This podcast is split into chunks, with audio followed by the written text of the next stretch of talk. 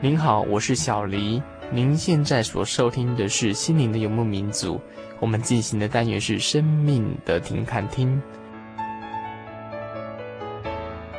所以说哈，善有善报，恶有恶报，不是善恶不报，而是日子未到。还有一句话这么说哈：种瓜得瓜，种豆得豆哈。大家甚至都会唱啊，可见这种人心中有善恶必有报应的理念。常常在藏在我们的社会，藏在我们每个人心中了哈。我想这个理念事实上是不错的哈，因为一方面它能够让人类自我控制。我今天想要做一件事情，伤害整个社会，伤害别人，可是有一个一股力量，就是这样子善恶必报应的力量，让我制止我不要这样做，所以降低了整个社会的冲突，这个社会的和谐。那另外一个也是。能够平衡自己的内心的不平的哈，常常看到很多坏人欺压别人，可是他却是一帆风顺，享受福乐，让大富大贵哈。可是被欺压的人呢，是一个好人，可是他偏偏却苦难连连呐，做了善事，可是他的报应并不是我们想见那么好。因此，这样子的概念放在我们心中，能够平衡我们的心理的不平，认为说，哎呀，他一定报应在，只是时候未到哈。所以。这样子理念形成，事实上它有两种来源。第一个是因为人类的经验，哈，因为人类在这个社会，在这个历史演进过程，伦理道德啦、风俗习惯啦，经年累月而形成。他看到很多事情的演变啦，然后最后做个结论。所以历史给我们很多的警戒，就是这样子的一个观念。所以古人先前会把这个善恶报应的观念，会植入到他们的后代子孙哈。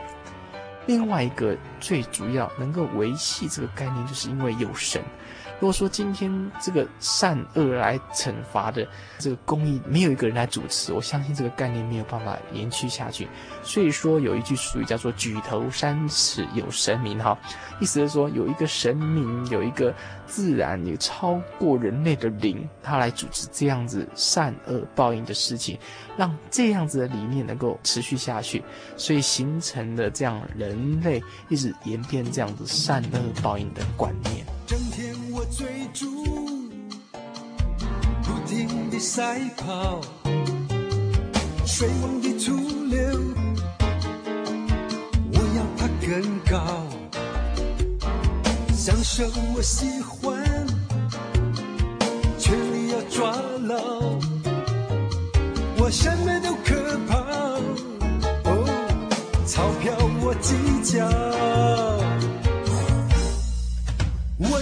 的演唱自己的歌，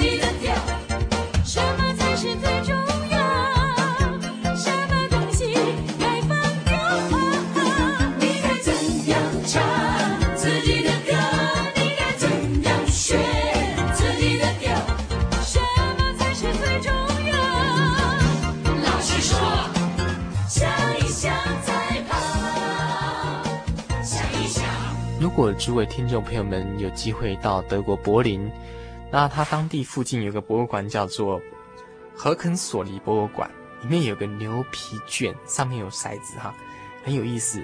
那我就将这个骰子的来历跟诸位听众朋友们报告一下。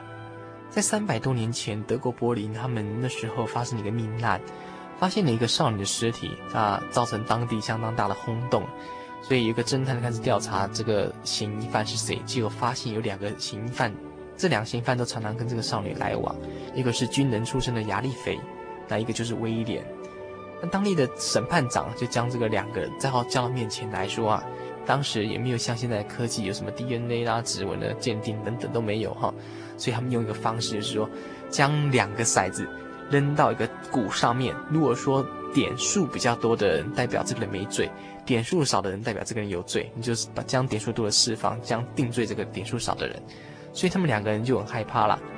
刚开始是由军人的亚利菲先扔这个骰子，一扔之后发现两个六点的放在朝上，总共十二点。所以他心里想说：“哎呀，太好了！再怎么调查，对方也不可能扔赢我了哈。事实上，这个机会相当小哈，要能够超过至少同样都十二点，这个机会相当小。那另外一个威廉，他是个虔诚的基督徒，他就还没扔之前就跟天上的神祷告，说啊。”主啊，你知道我不是杀这个少女的人哈，因为亚利菲他知道说他昨天下午六点跟我要订婚，所以说因为嫉妒就将他给杀了啊，求耶稣能够在众人面前为我伸冤呐。那祷告完毕之后，就将这个骰子扔了。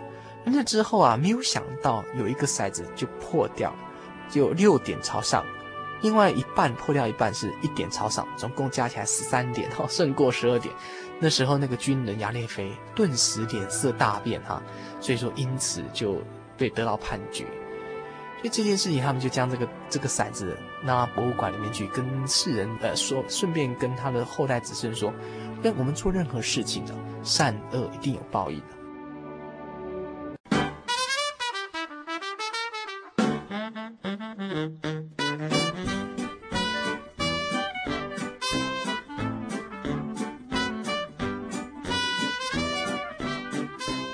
我们在看电影的时候，总是希望说恶人他有不好的下场，好人有好的下场。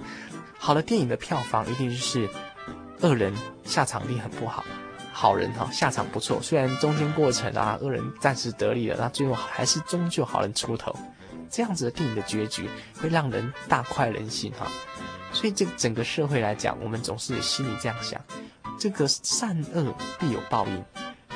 因此注入在人的社人的心里，可是要执行这样子的理念，这个理念要完完全全实现，一定要有一个后天的一个原则，就是这个整个宇宙有一个至高的生命来掌管这个善恶的知识，才让人这个理念才能够这样下去哈。要不然事实上要靠法律，要靠法官，我相信大家很难把它记入心里哈。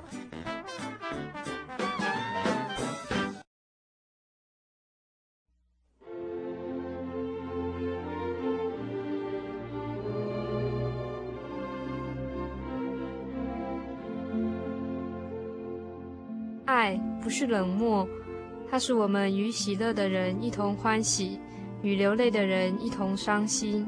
圣经告诉我们，不要只顾自己的事，也要关心别人的事。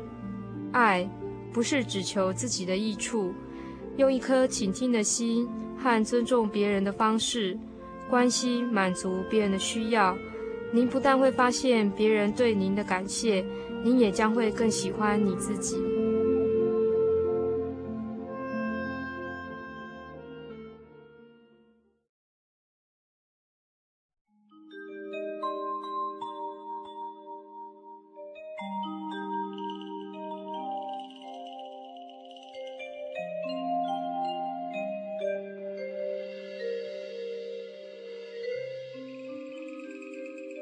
各位听众朋友们，大家好！您现在所收听的是《心灵的游牧民族》，我是小黎。在公元十六世纪，日本有一位非常有名的武将，叫做石田三成。他本身是出身于平民啊，然后来因为跟着丰臣秀吉一起来统一日本，成为丰臣秀吉最得意的一个武将。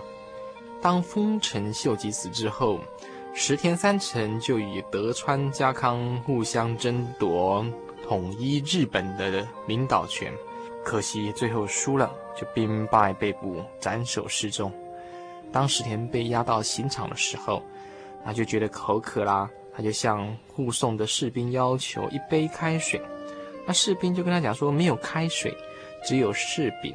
那个柿饼是柿子做的饼哈。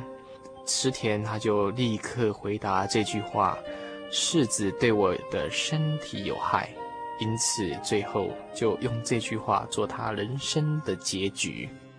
石田三成他平时常常咳嗽多痰哈，所以吃柿子对他来讲是身体有害的哈。他平常就不吃，没有想到在他临终之前，他仍然不吃，因为他这么想哈，世事很难预料。说不定那次他到刑场发生了什么奇迹，让他能够逃命，能够卧薪尝胆东山再起哈，所以他不肯吃对身体有害的柿子啊。事实上，我蛮欣赏石田三成那种把握机会的精神哈。虽然他最后仍然是被斩首示众，可是我觉得他那最后临终那种态度不错哈。你要把握你就碰上，你不把握呢，机会就就逃避你了。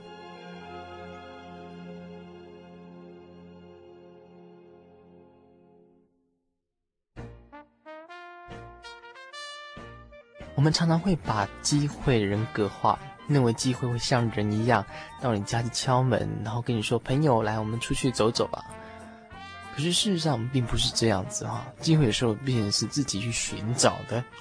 那有人给机会的定义下太窄，那么说应该是或者说是升迁呐、或是说呃某某一些跟工作升迁有关系，或是赚到多少钱呢、我觉得这样机会的的定义太窄。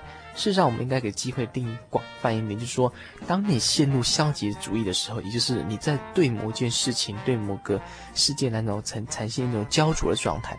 当如果说你能够突破，用更积极的态度去突破的话，这就是一种机会哈，而不是单单纯只是把它当做一种得利啦，或是升迁这样子很表面上的东西啊。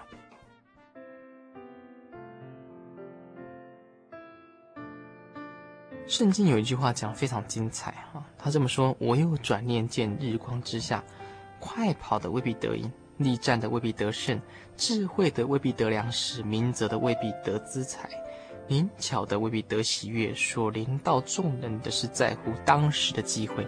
所以说，今天你比别人聪明，你比别人更有背景，你比别人更有钱，并不代表你将来一定比别人更成功哈。”所以说，很多事情是在乎你会不会把握这个机会。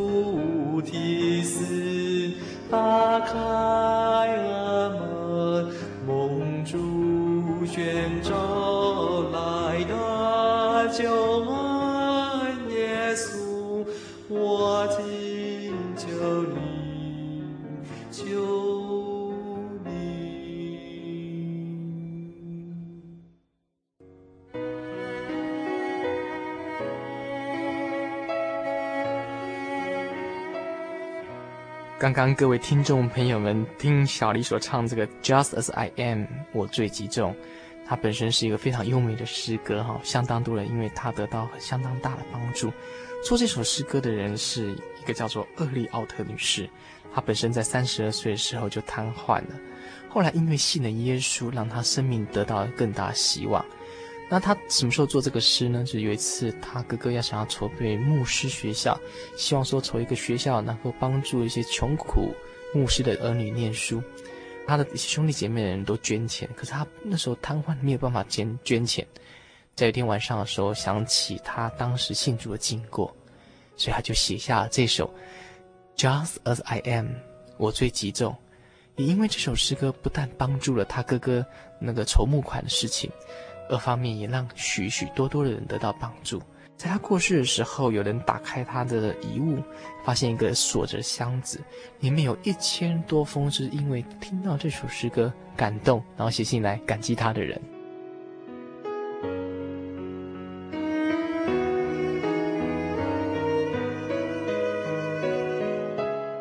很多情况他事实上是中立的。可是当我们把它看作是正的时候，它就是正；我们把它看作是负的时候是负。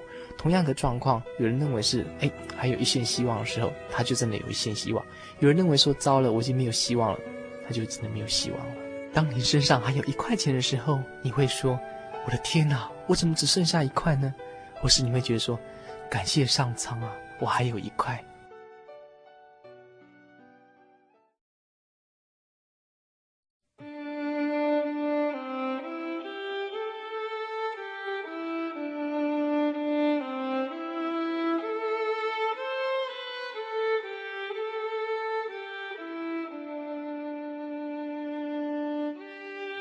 圣经都是神所默示的，于教训、督责、使人归正、教导人学义，都是有益的，叫属神的人得以完全预备行各样的善事。欢迎收听《圣经小百科》。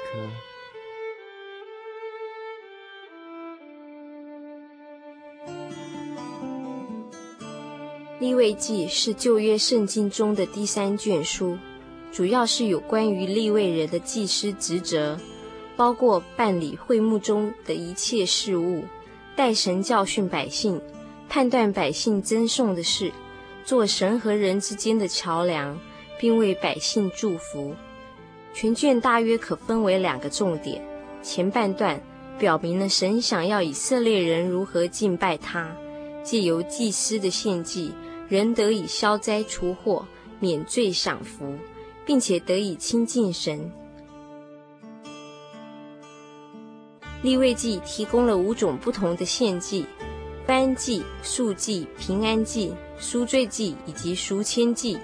这些祭适用于不同的情况，并且解释在什么情况下该献上什么祭物。而这一切的仪式是为了保持神与人之间的和谐关系。后半段主要关乎百姓应该怎样彼此相待及一些日常生活的规条，教导人要忠于婚姻，远离不正当的关系，要照顾穷人、残障者，并且要公正和诚实，以及爱人如己。此卷书可以说是十诫中一般原则的实际应用。换句话说，利未记中所提及的献祭规例。不仅展示了耶稣为我们所成就的事，也帮助我们明白新约中基督的死。耶稣是真正的燔祭，是完全的赎罪祭，而书中这些实际的劝诫也适用于今天的生活。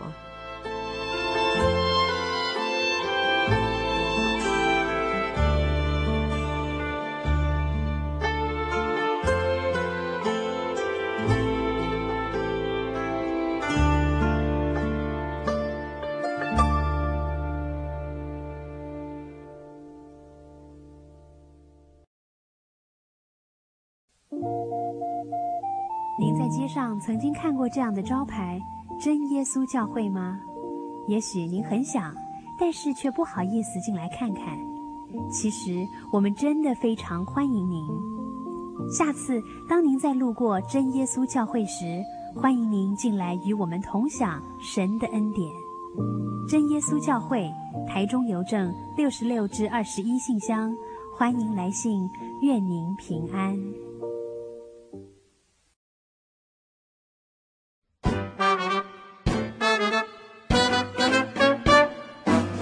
个小时的时间很快的就过去了，我们的节目下个礼拜会更精彩哟。如果你有任何的心情故事或是人生经验要跟我们分享的话，请记得寄到台中邮政六十六至二十一号信箱，或传真到零四二三零六九六八心灵的游牧民族节目收。